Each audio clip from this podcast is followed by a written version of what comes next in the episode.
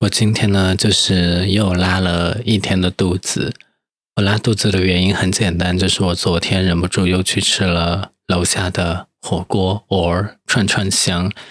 就是作为一个成都人，拥有一个成都胃，在全国各地行走的时候呢，有的时候会比较可悲，就是你找不到相应的食物来填充自己的胃，比如说火锅。然后呢，就只能在就是你很长时间吃不到火锅之后，你就必须要找一个 moment，就说我今天不行了，我一定要去吃一顿好。然后今天呢，你就决定下楼去吃一顿并不那么正宗的海南四川火锅。就其实我个人觉得味道还行，但不知道为什么每每一次吃完那一家，我都会在第二天拉肚子。我上一次呢，就是。呃，经验不足，我就是星期天去吃的，结果星期一狂拉。我星期一早上本来还想给就是我的小同事一起开一个会，但是止不住的我疯狂的去厕所，我就连该开的周例会都没有开成呀。然后现在就嗯没有办法。就只能在周六的时候去吃，然后专门把周天拿来拉肚子。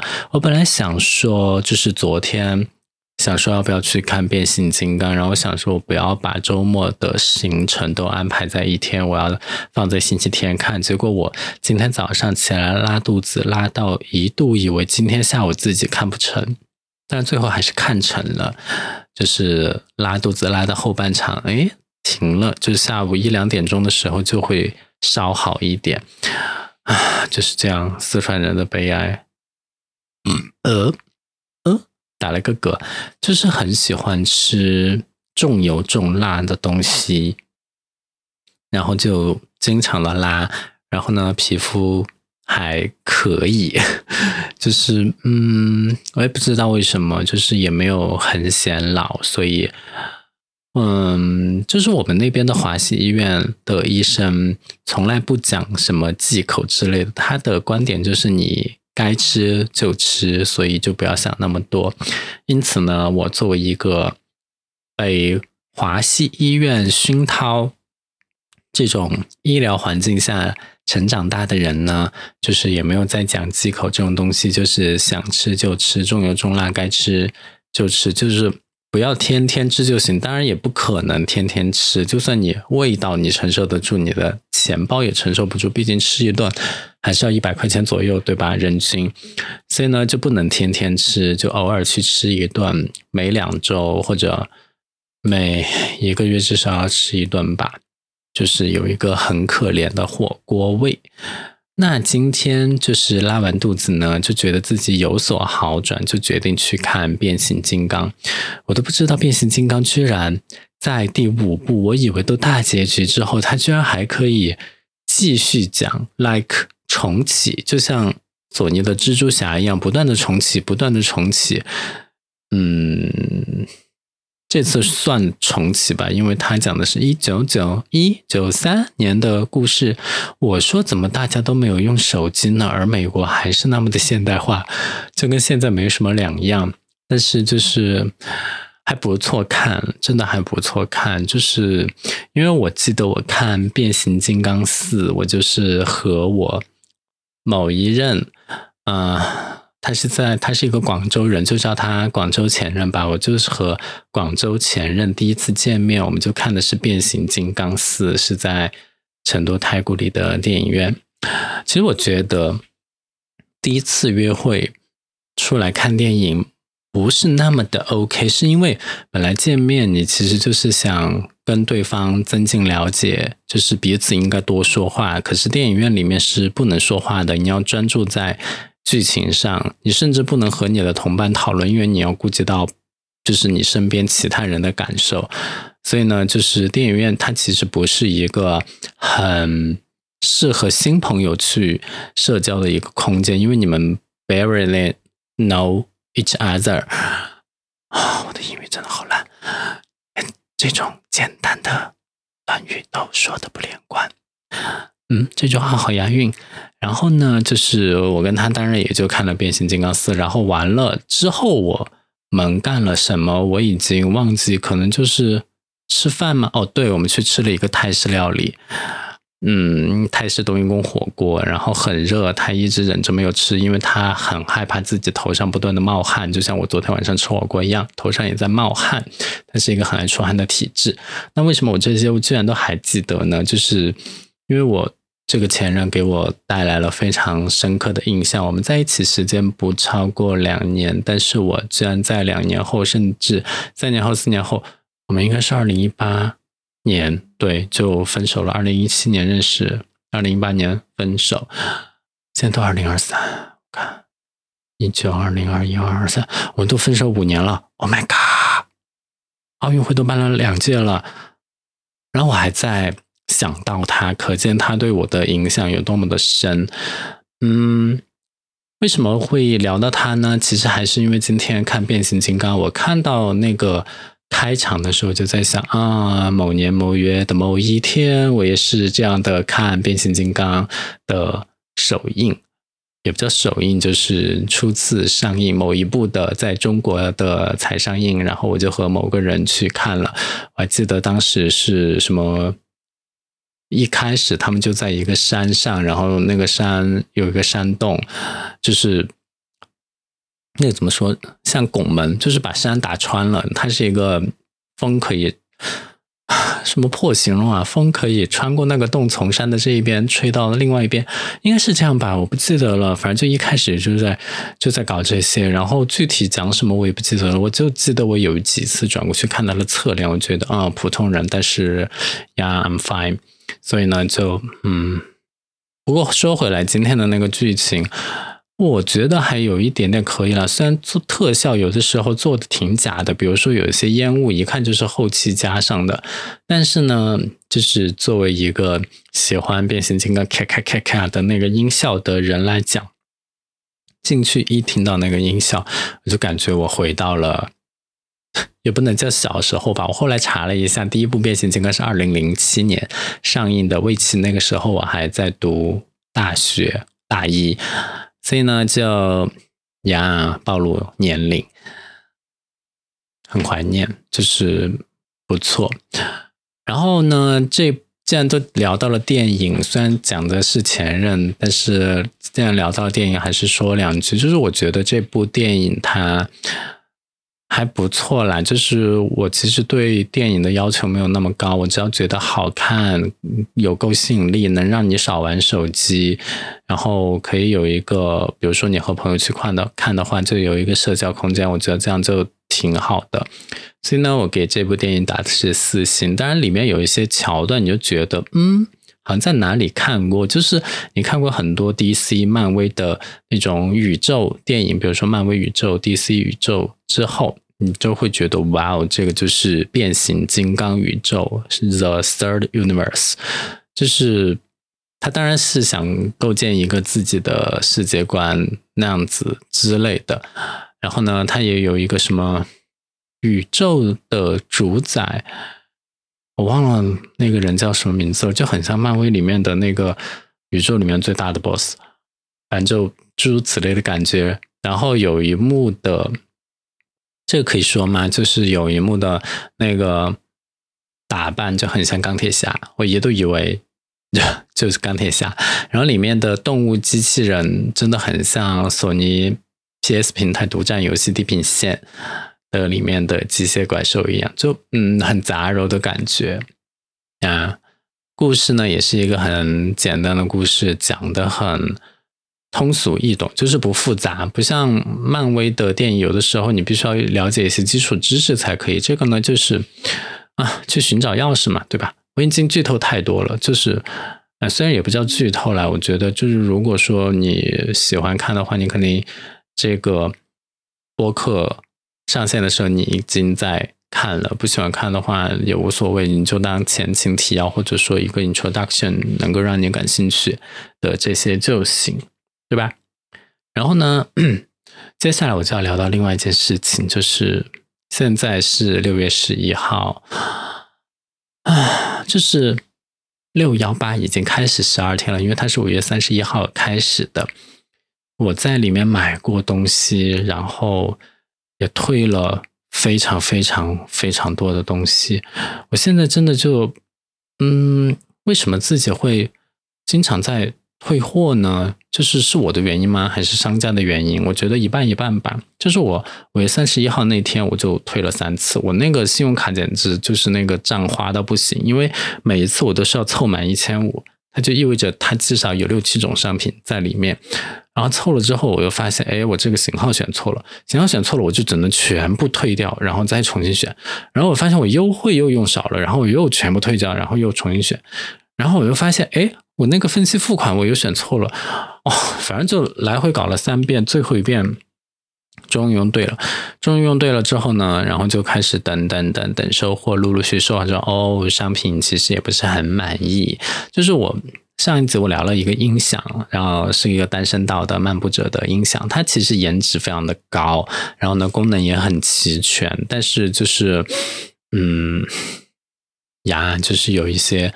嗯，大大小小的不能满足我需求的原因，比如说，我觉得它连到连到 PS 五上的时候，声音就特别的小。然后我其实这个就是主要 PS 五用的，所以呢，我还是把它退掉。然后我新买了相机的镜头，我给相机买了两个滤镜。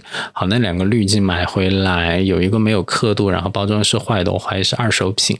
然后呢，我又把它跟商家争执了一番之后又退掉。其实我就是为了这两个东西去凑的一千五，一个九百块，一个三百多，这都一千二了。然后我再凑凑了两百的单，相当于我就是那两百的单我留着，凑单的单我留着了，然后主要的商品我全部都退货。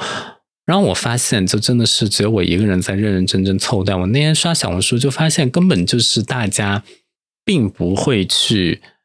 认真凑单就是随便买个商品，然后买完之后马上退掉，就光速退款，然后反正钱立刻到账，你优惠也用掉了。嗯，因为它优惠是按比例扣的，所以对彼此双方来说都没有什么损失。就是说，哦，你这个人利用规则，你在退货，巴拉巴拉之类的。但是，就嗯，有本事封号啊，对吧？你又不是说不能退款，对吧？你有本事让国家修改法律，说说大家买了东西之后不能退，好，那我们就不退。但是在这一天来临之前，是不是还是可以退？好，但是道义上来说呢，我并不是这样的人，所以我还是在很认真的购买东西。但是我买了东西之后呢？凑单的单，我真的是努力发现自己的需求，哪里需要什么我在凑。比如说买了牙膏，买了洗面奶，但是我现在牙膏、现在洗面奶都没有用完。然后我买的还是不是一一支洗面奶，我买的是两支洗面奶、三支牙膏，这样反正就是这样凑下来之后，我感觉就就当然是他也送了一些赠品了，还不错。但是嗯。我也不是为了赠品买的，是吧？我是为了凑单买了，算凑单，感觉就像没花钱一样。不过凑下来是便宜的啦，这个倒没有什么说。我只是讲说，嗯，我本来想买音响，买那个啥镜片滤镜，然后其实他们也有分期，就分期下来还挺划算的，没有什么经济压力。但是我现在都退掉了，我自己觉得还挺可惜的，就是。商品不满意很可惜，浪费了时间很可惜，然后没有享受到分期优惠很可惜。因为我后来我又重新在京东买了音响，哎，说来也奇怪，我买的是我最最最最开始搬到这个宿舍来买的第一对音响，当然它更便宜了，便宜了五十块钱。但是在我二月到现在的这四个月里面，我不断的折腾，我相当于还是损失了大概两百多块钱，然后。这又挣回来五十，相当于还是损失了一百五和大把的青春时光，我就觉得非常不划算。然后最早的那个音箱呢，它的现缺点我现在也能接受，所以我不知道我当时为什么要退掉它，可能是因为真的是配件有缺陷吧。我当时是因为电源的那个插头一直有电流声，然后用这个接口把它退掉的。但这个音响本身是好的，所以有的时候就是缘分，缘分让我不断的退退退。唉，不过那个镜头的滤镜，这次也是有点波折。我开始是在一个代理商那边买的，就是很高的滤镜嘛，假货很多。我其实，在那家那买了很久了，就是感觉还不错。然后就一直买买买买买，买到现在，哎，这怎么这这一次的感觉那么的差？首先，那个镜片打开就像是被手掌按过一样，上面全是印子。就理论上来说，新的镜片拿出来应该没有印子才对，它上面全是印子。然后我就擦擦擦，然后拆开第二片，哦，包装是坏的，然后又没有刻度，没有刻度。当然，这个可能是我事先没有了解到，但是包装是坏的这一点。就真的很影响我跟他的沟通，因为他说包装是我弄坏的，他不接受包装坏的的退货。然后我说你这个寄回来寄过来包装就坏了，跟我有什么关系？他就说我不是在寄收到的当天提出来的。我说我现在还在七天以内，你给我扯这些干嘛？然后他好说歹说同意退货，然后但其实已经货寄过去，他也收到了，然后给我同意了退款，钱也到账了。但是我就想说，这种信任感好脆弱，就是嗯。本来其实是一个很熟的卖家和买家的关系，但是嗯，就是我太放心了，我应该拿到之后还是先检查一下的，所以我后来又去肯高专卖店买，专卖店当然就贵很多，就是我多花了起码多花了一百二、一百三，然后买了两个一样功能的镜片回来，就是一个 UV 一个 CPL，CPL 就是偏振镜，它可以让你在。拍摄玻璃啊、树叶啊、水面的时候，抵消掉大部分的反光，然后可以更 clean and clear 的这种感觉。我要喝口水，我刚刚说太多了。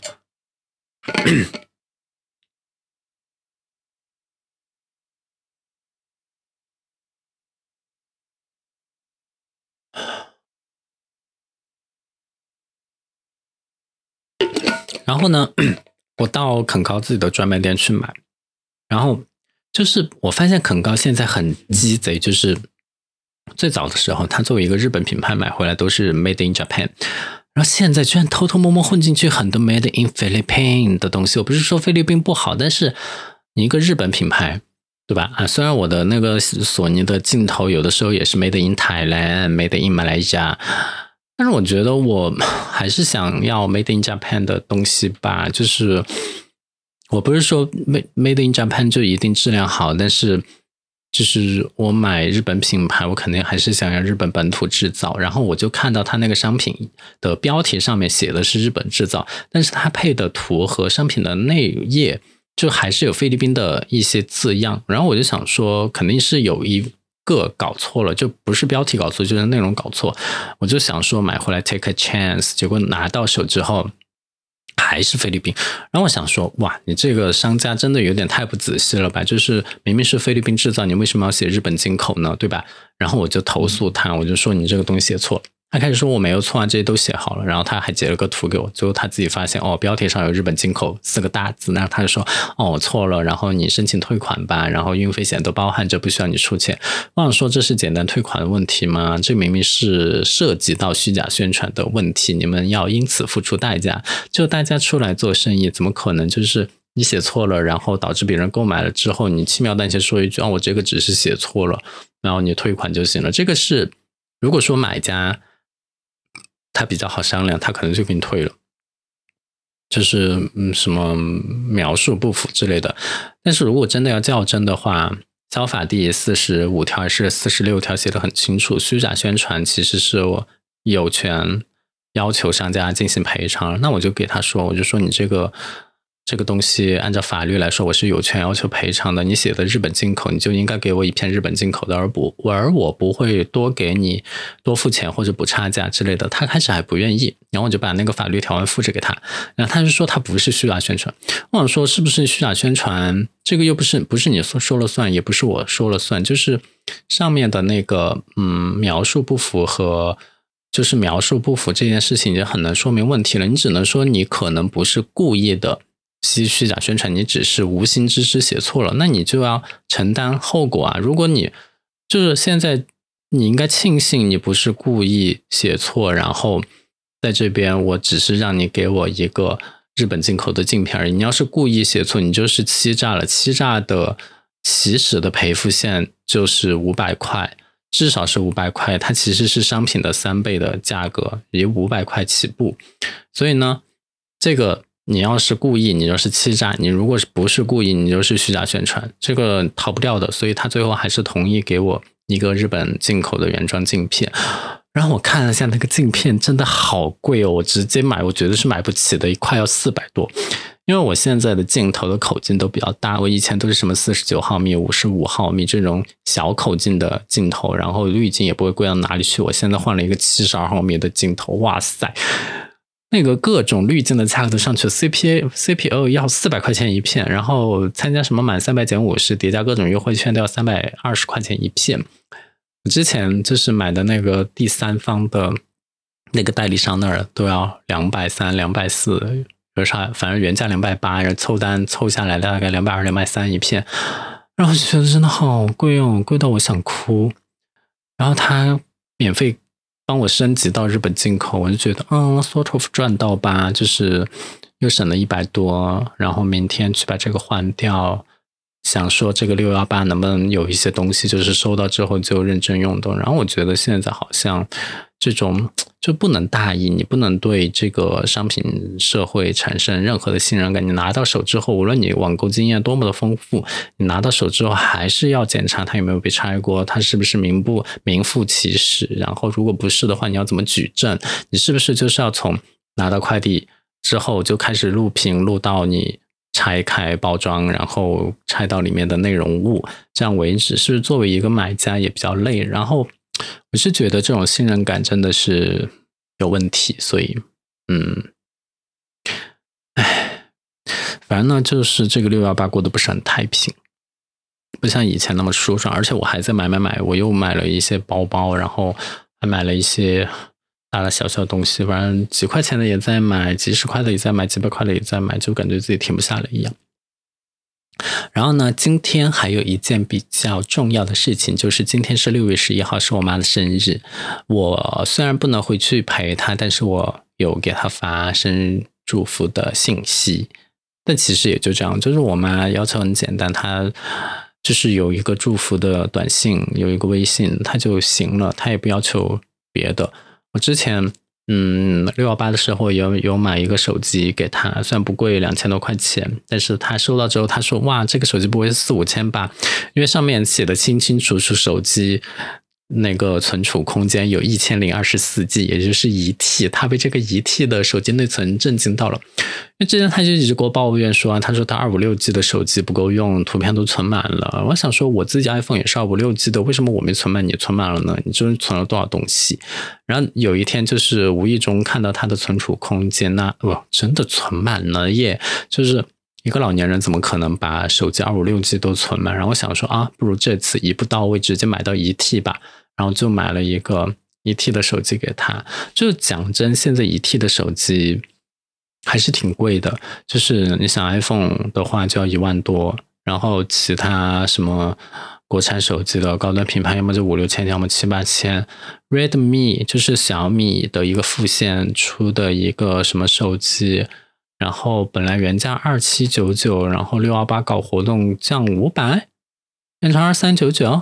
就是能获得一 T 的空间，我都觉得非常不错了，就赶紧买。然后那个反正又不卡，它也还可以用，那存储空间还够，相当于是它原来的手机的一个大升级，所以他比较满意。我呢，我觉得以我的经济能力，我是买不起太贵的手机，但是能够在某一方面给老人有一个。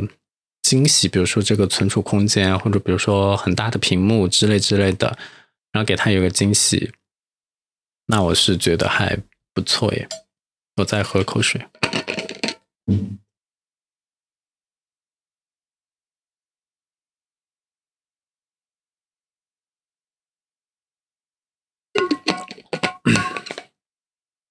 那接下来明天就要上班了啊！现在。越来越不想上班了，可能是因为我现在汇报对象有一点点莫名其妙的转移。我以前是给我的直接领导汇报，但是我要负责另外一个嗯 business，然后我负责的另外一个 business 的 leader 呢，他就喜欢直接指挥我。那他直接指挥我也不是不行，反正这两个 leader 又是好朋友，他们之间也经常互通有无。所以我想说，我把那个人服务好，也许我的 leader。也不会就是因为我呃工作上的懈怠而说我，反正就这样。但是因为性格、脾气之类的不同，其实还是有所区别。所以我觉得，啊，现在有一点太深入了，就是仿佛我换了领导一样，但是我其实是不想这样的。所以呢，现在上班我有一点小累，然后有一点小害怕，就是不是特别的情愿。然后呢，我想趁最后的这五分钟讲一讲。不行，我太热了，我要 吹一下电风扇。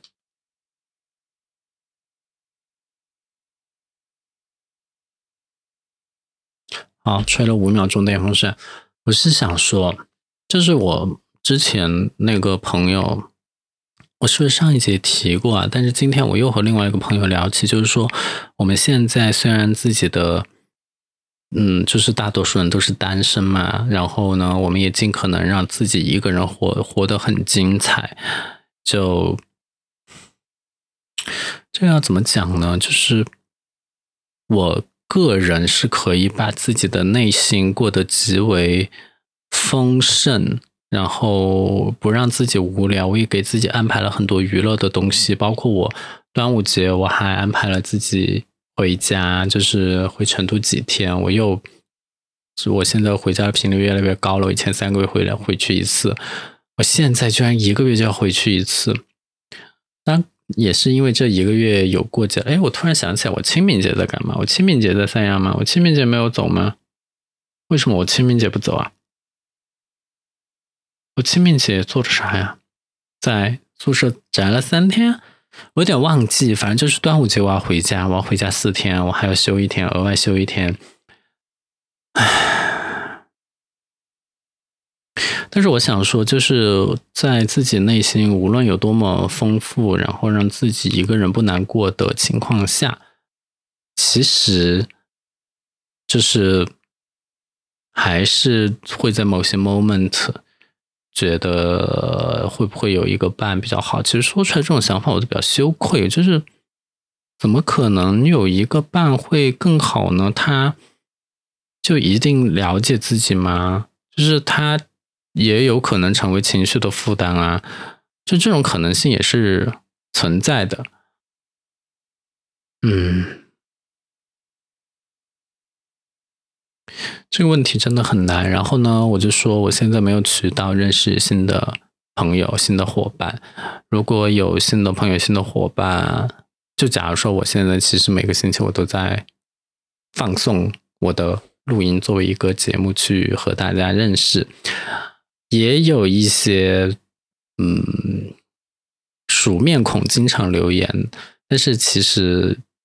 嗯，留着留着也不见了，我这个我都能理解。就是我的意思，就是说我其实也没有通过这个渠道认识什么人。可能别人在某一段时间留言想要认识我的时候，我当时也因为嗯某一些就是 下意识的后退而婉拒了对方的这种情况也时常发生。所以，其实我做这个节目从去年六月十一号到今天六月十七号，基本上也就一年了。没有什么，没有什么那个啥，没有什么，就没有认识什么新的人。就就做这个节目来说，对于我来说，就是它不是一个新的社交渠道。它嗯，对我来说，在社交上面也没有什么帮助。就是为什么呢？为什么呢？就是我在 Instagram 上发了一千多张照片，各种露脸的图都有，我的粉丝只有八十九个，就是。可能我这一款就不是现在主流的款，就不是大家喜欢 follow 的一款吧，就不会有人喜欢我。无论是我要露脸在 ins Instagram，我的英文现在口语是有多么的不顺。Instagram Instagram，我在 Instagram 上面有多么的露脸，我在这里。有多么的用声音来展现自我都没有人注意到，我都没有人 care，我都没有人给我发私信说嗨你好，我想要认识你哦。其实这个是有啦，但是都没有，就是真的就聊到后面的，就大多数都是浅尝辄止。这是为什么呢？就是我其实不是招人喜欢的吗？我我我。我跟你讲，我下周我再录一集，我再试一下，然后差不多到六月十七号，我录一周年的时候，如果还没有认识我，这个节目就收掉好吗？就收掉了，我们以后就再也没有万万能不能了。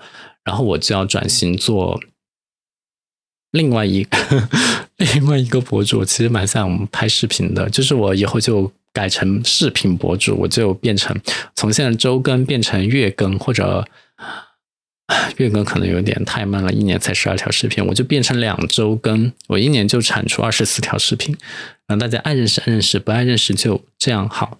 我们今天就聊到这里，嗯，还有三秒钟，我们今天就聊到这里吧，再见。